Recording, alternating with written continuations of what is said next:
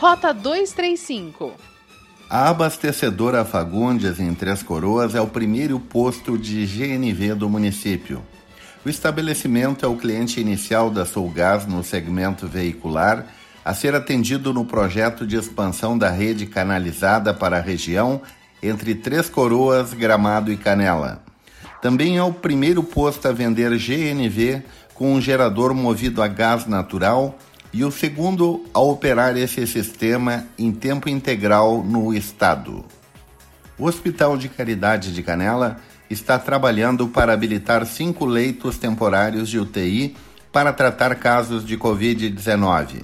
A comissão de intervenção adquiriu os dois respiradores por 120 mil reais.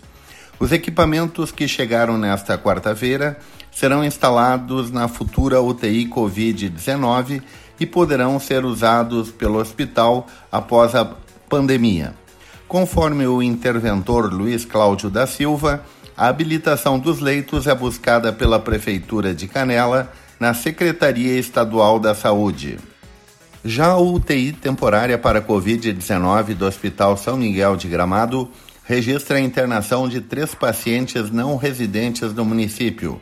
Eles foram encaminhados para o hospital através do setor de regulação da Secretaria Estadual da Saúde. Portanto, não são moradores e nem estavam de passagem pela cidade. Estavam internados em outros hospitais e, ao precisarem de internação em UTI, o Sistema Estadual de Regulação indicou os leitos que haviam em Gramado. No momento, o Gramado contabiliza 15 casos positivos de Covid-19. 13 estão curados e dois em isolamento domiciliar. De terça para quarta-feira, o município não registrou nenhum caso novo de Covid-19. O projeto Memórias de São Francisco de Paula retorna às atividades agora em formato online. A segunda etapa irá oferecer à comunidade uma forma segura de participar da roda de memória sobre o conjunto patrimonial formado por Hotel Cavalinho Branco e Lago São Bernardo.